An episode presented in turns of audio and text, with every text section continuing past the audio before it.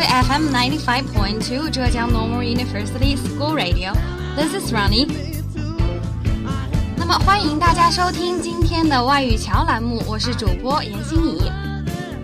And now that the temperature is falling down, we add layers and layers of clothes. But how about food?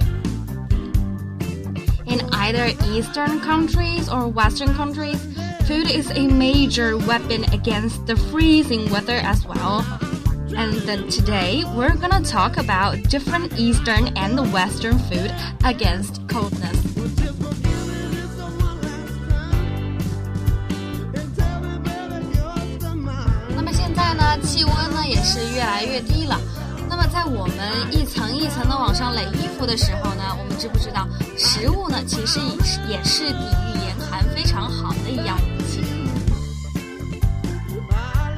First of all, in China, what food do we eat to keep warm? Chilies and spices, of course, come the first on the list. For example, garlic and ginger, they can help exceed the speed of our heartbeat and extend our fangs so that they can well defend the coldness and keep the heat within our bodies. Second, meat. Meat like mutton, pork, and especially dog flesh in China are very good heat keeping food. And meat contains a lot of protein, carbon dioxide, and fat so that meat can benefit our biological system and help produce heat. 那么在中国呢，其实我们的食物呢，主要有像辣椒啊、香料啊。辣椒、香料呢，可以非常好的扩展我们的毛细血管，来 增快、加快我们的心跳，从而呢，到了一个抵御严寒的一个作用。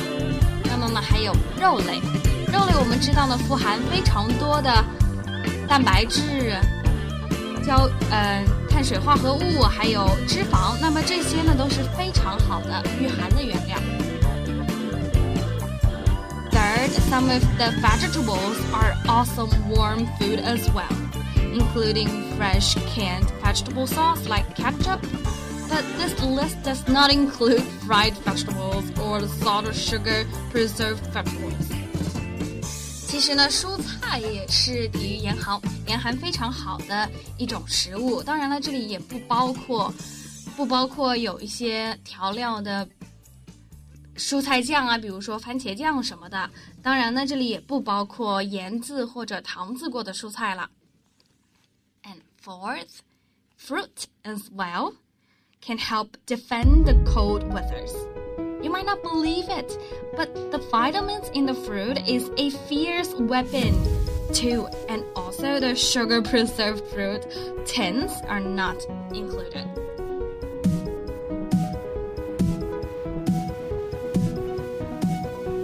水果中的维他命呢，其实在冬天呢也是非常好的，帮助我们抵御严寒 的一种元素。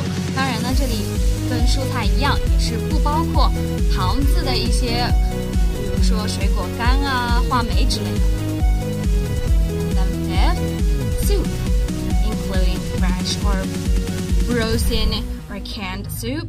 Also, along with roots like vegetables, vegetables including potatoes, sweet potatoes, carrots, taros, and cabbages. They also have weight in coldness defending. 接下来呢就是热汤类了。我们知道呢，大冬天的时候最最想要的就是喝上一碗热腾腾的汤了。那么这里的汤呢，包括新鲜的，或者是冰冻的，或者是罐头装的汤了。比如说像西方的奶油浓汤啊、罗宋汤啊，都是非常好的抵御严寒的一些材料。像一些根茎类的植物呢，作为食物的时候，比如说土豆啊、胡萝卜啊、芋头啊、番薯啊之类的，这些因为它富含非常多的碳水化合物呢，所以也是非常好的抵御严寒的一些材料。And here are some common and easy to learn Chinese dishes for the freezing seasons. Tomatoes and eggs. It's the Chinese food around the world at present. resources, which are tomatoes and eggs, are available all around the year. And eggs are abundant of protein, which is one of the major heat producers, and tomatoes are full of vitamin C, and it helps extend our fangs. 那么接下来呢，我们将要介绍一些简单易学并且非常普遍的一些中国菜。那么这些菜呢，在冬天也是 非常非常的保暖的。那么首先呢，我们就要说到番茄炒鸡蛋了。那么这个菜呢，非常的普遍，也是算是我们的国菜了吧。那这一道菜呢，它的食材呢，非常的可，嗯，非常的普遍。像鸡蛋跟番茄呢，都是全年全年都可以购买到的。另外呢，鸡蛋中呢富含的蛋白质。和番茄中富含的维他命 C 呢是非常好的，帮助我们拓展我们的毛细血管啊，产热的一种资源。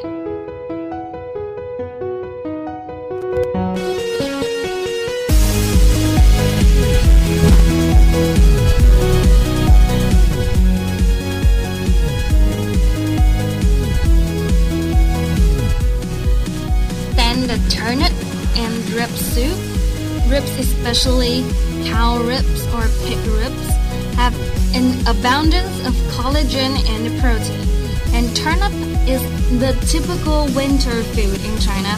And a bowl of hot soup can momentarily help revive our energy. 那这里不得不提到的另外一道菜呢，这也是我们家，比如说我爸爸经常会做的一道 冬天菜，就是萝卜排骨汤了。那这里的萝卜呢，就是白萝卜了。在这里的排骨呢，特别是牛骨啊、猪骨啊，在冬天呢熬汤的时候都是非常的鲜美，也非常非常能够抵御严寒。那么肋骨呢？肋骨中含有非常丰富的蛋白质啊、胶原蛋白啊，也。也有非常多的碳水化合物，并且呢，里面富含的一些微量元素啊，有机盐、无机盐之类的呢，也为我们的活力呢提供了非常好的养料。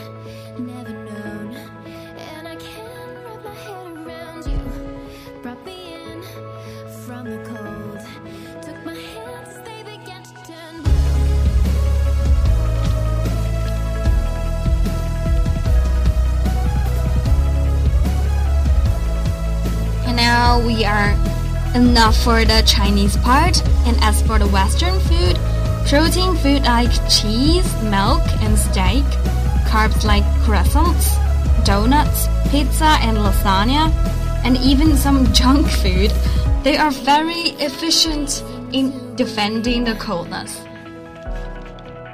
好，那么中国菜的部分讲完了呢，接下来我们就要进入西方食物的领域了。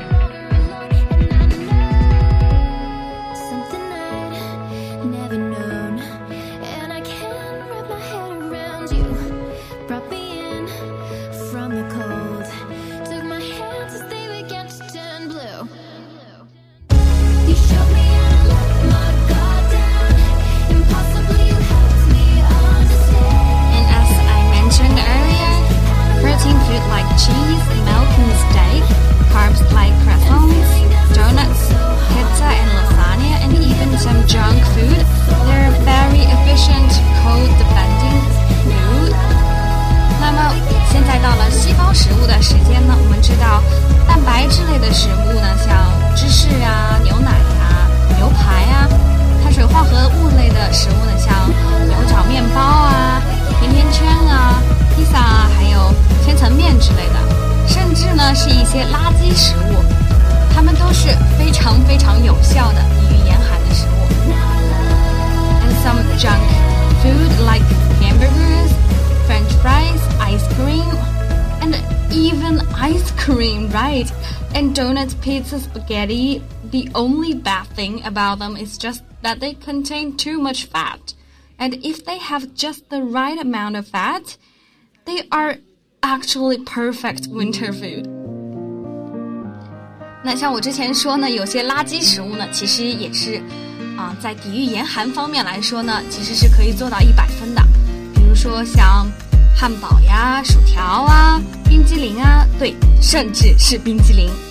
还有比如说甜甜圈啊、披萨啊、意大利面什么的。虽然说它们含有非常多的油脂吧，但是可能也正因为是这些油脂呢，在抵御严寒方面呢，它们也是功成一个了。不过呢，在这里我们也不倡导大家都去吃这一些垃圾食物。毕竟呢，虽然它可以抵御严寒，但是给我们造成一些其他的生理疾病呢，那就得不偿失了，是吧？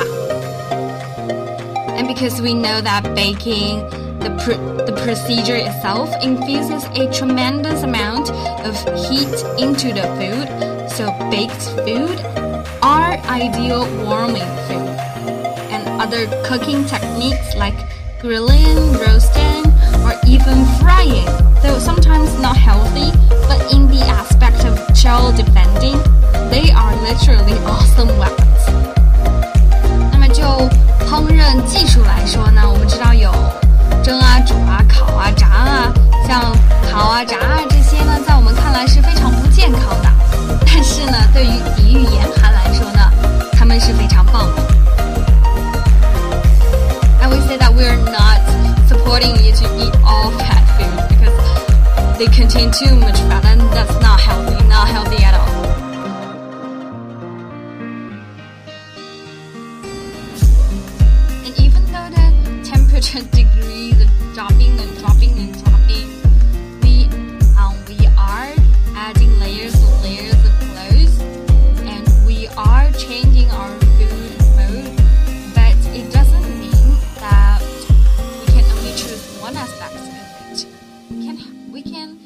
defend the code in both aspects so that we can have a healthy and warm winter. And by the way, happy Halloween!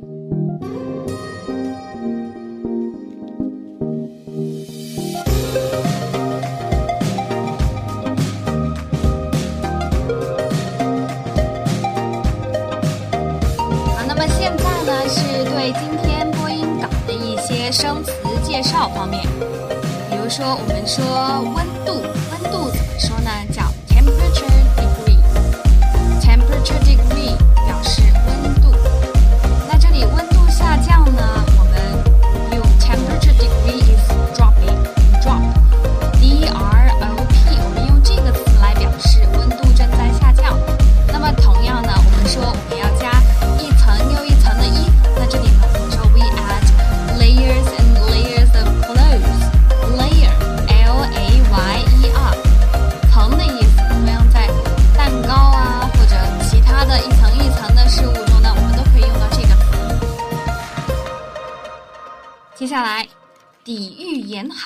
怎么说呢？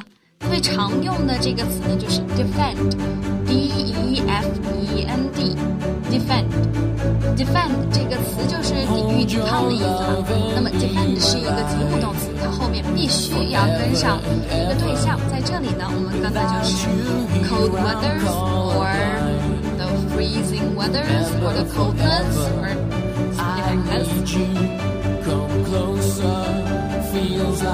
那么接下来我们当中介绍了非常多的食物，有一些食物呢，可能大家不是非常了解。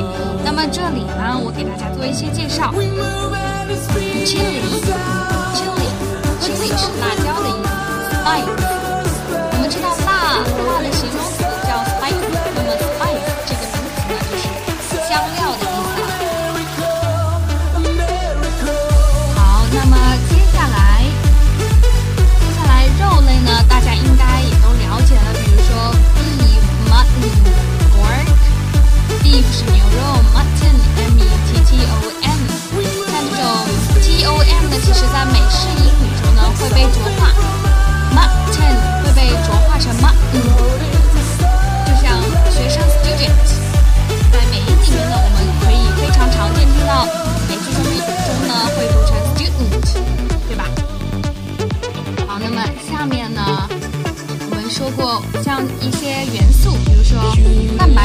叫 protein，这个词呢，其实高中英语里面也教过。那么这里呢，给大家再提一下，carbon dioxide，carbon 就是碳，dioxide 就是啊，也是碳和碳和化合物的意思。那么这里呢，就是碳水化合物的意思了。那么在口语中呢，carbon dioxide 可以可以简写成 carbon。来代指碳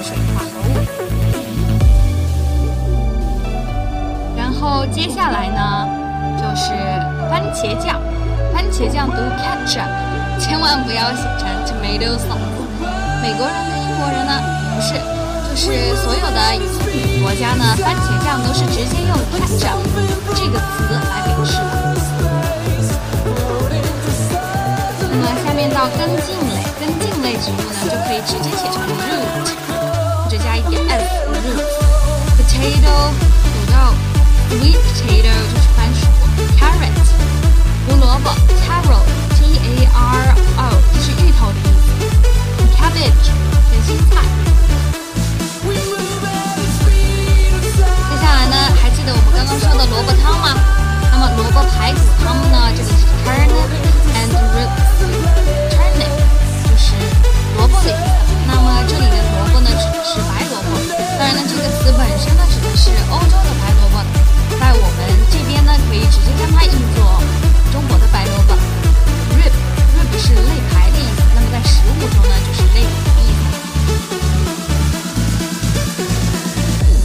那么接下来是西方食物的部分了。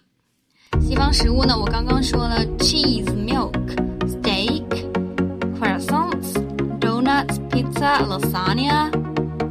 那么啊，这里点几个生词，croissant，羊角面包这个词呢，本来是嗯新月形、弯月状的意思。那么在食物中呢，就是直接把它翻译成羊角面包、牛角牛角面包了。donut，甜甜圈。lasagna 就是啊、就是那个猫猫特别爱吃的千层面。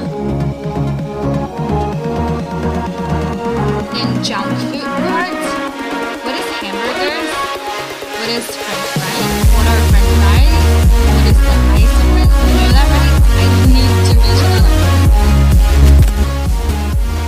And spaghetti.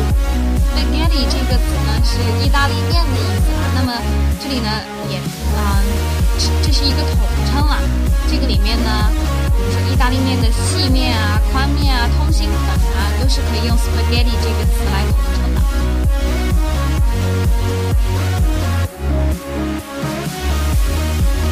好了，那么其实今天的内容呢，我们 也就聊到这里了。And the temperature degree is falling day by day. And are you ready for the winter to come? And the English Bridge wishes you a happy winter. Good night. 好，那么今天的节目呢就播送到这里了。外语桥祝你们有一个美好的冬天。